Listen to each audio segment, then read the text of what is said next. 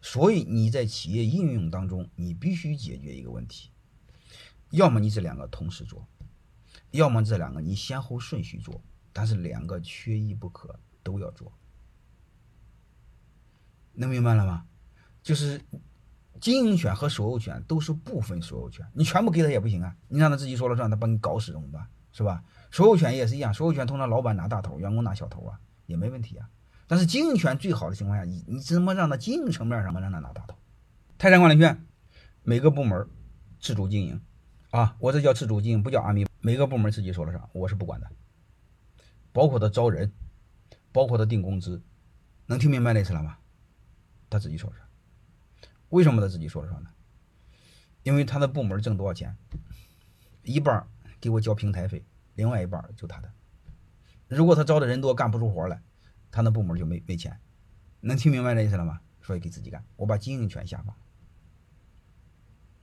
嗯，但就有一个权利没下放，嗯，就是你整个泰山管理制定的制度，那得让我签字，因为我不关注的财务。你们老认为财务最重要，我认为财务最不重要。制度是一个组织最底层的东西，我连工资表都不签都不看，但是制度我看，能明白了吗？所以制度怎么我我只是看谁参与的，大家一起参与，我只保留否决权，好吧？后来说否决权不好听，我我就改了，改成我有保留解释权。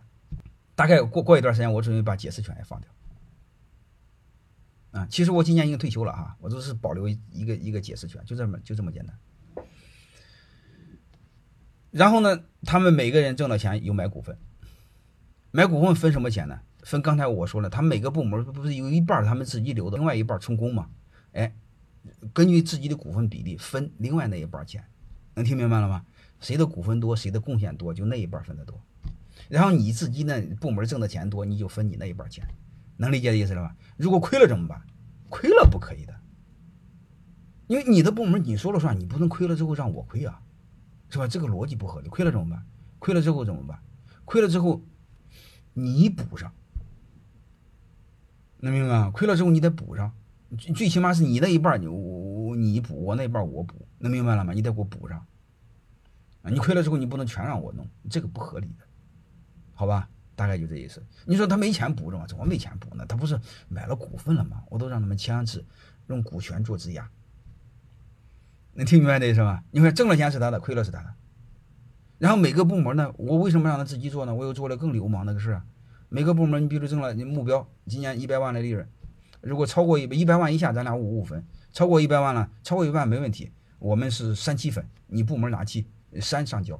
能听明白了吗？所以每个部门都在拼命往上干嘛。因为他可以拿到七嘛，他不是拿大头嘛。然后亏了呢，亏了你给我补上，用股份做抵押，跑也不能跑，不签字了。能明白这个是不是？经营权我给他了，然后所有权我给他，然后每个部门挣挣钱多，然后还能分红，然后我又做了一个规定，我做了什么规定？只要在这工作十五年，啊，保留股份，可以退休养老。能听明白了吗？大概就这个逻辑，好吧？你但是这个东西你千万别说，你我这两句话说完，你回家你一个月两个月就能用就能用好，门没有。我是前后折腾了十年，这就是我为什么说你们把我所有的课都听听，所有个就其实就一个事儿，让他给自己做，让他拿大头，让他承担风险，让他拥有产权。干了十多年之后，把他十多年之后，即便是干掉他，我也保留他的股份，所以他就有安全感了嘛。人这一辈子你不让他干到六十多，他给你干，他他感觉他妈太累了，他也想出去晃悠晃悠，怎么办呢？你比如我五十岁退休，我得让人家五十岁退休啊。然后我就规定，你只要扣十五年，嗯，有的年轻的高二十年，嗯，我给你保留股份，你可以走人，就是你可以每年能分红，不用干活了。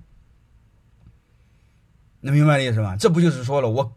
该给你的我全给你，那时候我就给他了什么？那时候我就把继承权给他了。你工作不够十五年，我们你没有继承权，你走人，我把股份给收了。能明白的意思吧？啊，是这就这么个逻辑。